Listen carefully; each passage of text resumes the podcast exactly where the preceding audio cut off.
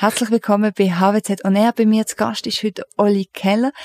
Er ist Studiengangsleiter vom CAS Lean Management. Olli, herzlich willkommen. Hallo Lea, freut mich da zu sein. Zuerst einmal Lean Management. Was ist das kurz zusammengefasst? Wenn wir es genau anschauen, Lean bedeutet schlank, aber wir verstehen Werte ohne Verschwendungen zu schaffen. Und was sind das? Das definiert immer nur der Kunde. Wir versuchen alles zu eliminieren, was der Kunde nicht bereit ist zu zahlen. Das ist auf den Punkt Lean Management zusammengefasst. Schon ein bisschen angedeutet, auf welcher Ebene setzt denn das Lean Management an? Auf der Prozessebene oder eher auf der Personalebene? Lean Management ist relativ umfassend. Das heißt, wir greifen alle Transformationsebenen an. Das heißt, ähm, Zukunft kreieren. Wir wollen äh, nachhaltiges Unternehmen äh, aufbauen.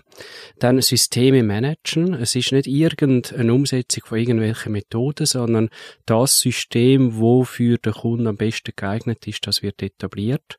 Das sind so die sichtbaren Ebenen und Lean Management, und das ist eigentlich der Hauptteil, äh, geht auch in unsichtbaren Bereich, das heißt Menschen mitnehmen auf den ganzen Weg. Und da reden wir über Führung, über Kultur und über Organisation. Du hast gesagt, Lean heißt eigentlich Verschlankung. Jetzt heißt, heißt du Menschen mitnehmen. Für viele tun sie auch ein bisschen nach Personalabbau, Lean Management. Das ist ja so, das wird äh, missverstanden.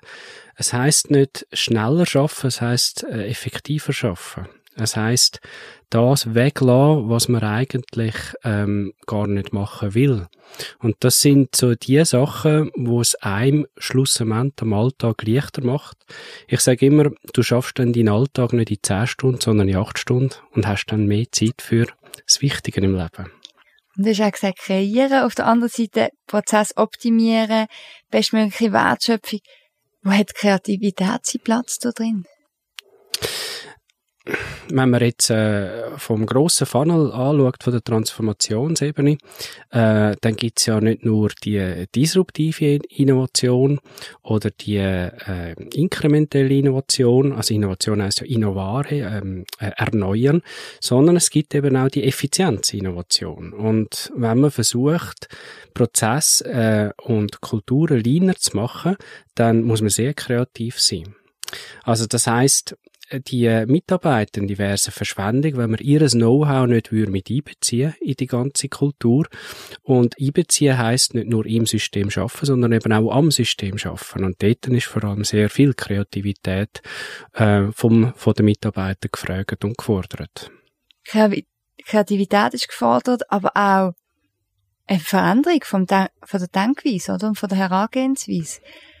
Wie sehr muss man sich bei Lean Management mit sich selber auseinandersetzen? Also äh, die keine Zen-Kultur, also keine Veränderung, Zen hin zum Besseren, die fährt bei sich selber an. Also das heißt, ein Mitarbeiter, aber vor allem auch eine Führungskraft kann nicht authentisch wirken, wenn er selber nicht an sich selber schafft. Ähm, das heißt, die, die Authentizität, die schafft man nur, wenn man die Werte, wo man sozusagen ähm, einfordert, auch nicht selber, äh, auch selber vorlebt. Also es fährt im Prinzip ganz bei sich selber an, äh, der Kaizen-Gedanke. Und was man auch ein bisschen immer wieder feststellt, Lean Management ist nicht eine Karte, also das heißt eine Orientierungskarte, wo man sagt, ich will auf den Berg XY und da ist Kartengang einfach der Weg, sondern Lean Management ist so etwas wie der Kompass. Und eine Führungskraft versucht, den Mitarbeitern zu lernen, wie man den Kompass braucht, damit sie den Weg selber findet. Und das ist äh, die grösste Veränderung in der Denk- äh, und Vorgehensweise bei Lean Management. Äh, wir sind ein bisschen konditioniert worden, äh, in den letzten Jahrzehnten immer die Lösung schon zu kennen und einfach die Lösung dann anzugehen. Und Lean Management heisst, wir kennen die Richtung und wir, wir tun uns anpassen, die Umweltbedingungen, die Umgebungsbedingungen, bis wir dann selber ans Ziel gekommen sind. Also das heisst, jeder selber findet den Weg dort. Und das ist die grösste Umstellung im unsichtbaren Bereich. Du hast ja auch viele Unternehmen begleitet, hast ein konkretes Beispiel ähm, von einer Veränderung, die dann aus dem Lean-Management-Prozess entstanden ist? Ähm, sehr viel konkrete Beispiele. Ähm, vielleicht ein Beispiel gerade aktuell, das ist ein, ein Feisterbauer mit 120 äh, Leuten. Also Feisterbau will man jetzt auch nicht gerade irgendwo sagen, Lean-Management-Typ äh, ist. Das ist ein Inhaber, familiengeführtes Unternehmen in zweiter Generation.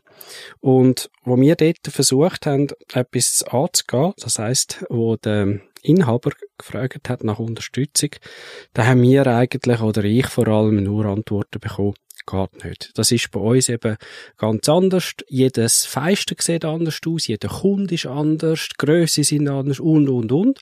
Also das heißt, das Ja, aber nicht das Ja und, sondern das Ja aber ist so allgegenwärtig gewesen. Und das ist natürlich auch für die Inhaber äh, so der Grund gewesen, mal ein bisschen Unterstützung zu holen, äh, irgendwo so ein bisschen äh, das Eis zu brechen und die Veränderungsbereitschaft ähm, zu erhöhen. Das ist so ein bisschen die Ausgangsstellung gewesen. Ähm, man könnte dann meinen, ja gut, die Unternehmung ist seit 75 Jahren so unterwegs. Die ist auch im schönen Entlebuch die Heimen, also nicht gerade im Ballungszentrum, dort, wo die Leute auch noch relativ neu und langjährig bei dieser Firma sich angesiedelt haben, äh, dass dort nicht sehr viel Veränderung machbar ist.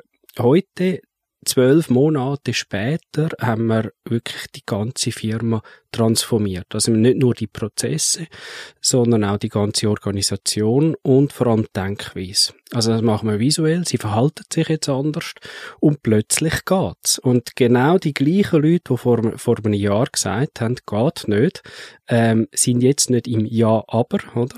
Ja-Aber-Modus, sondern im Ja-und-Modus. Und ähm, das ist eigentlich etwas, wo ich immer allgegenwärtig äh, treffe.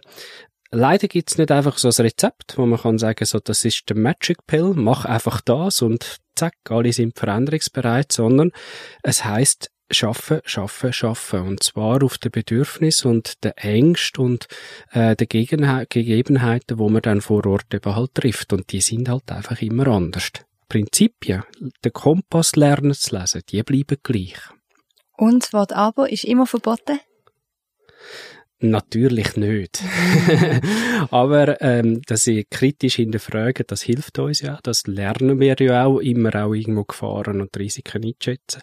Aber sie sollen nicht so groß sein, dass sie die Organisation verhindert. Also das heißt kritisch bleiben, aber trotzdem äh, für Zukunft veränderungsbereit bleiben. Ihr habt es gehört. Olli, vielen Dank immer offen bleiben. Der nächste CAS Lean Management startet wann? Am 20. Oktober oder 21. irgendwie so etwas. Also im Oktober noch schnell anmelden. Danke schon vielmals, Olli. Danke dir. Tschüss, Lia.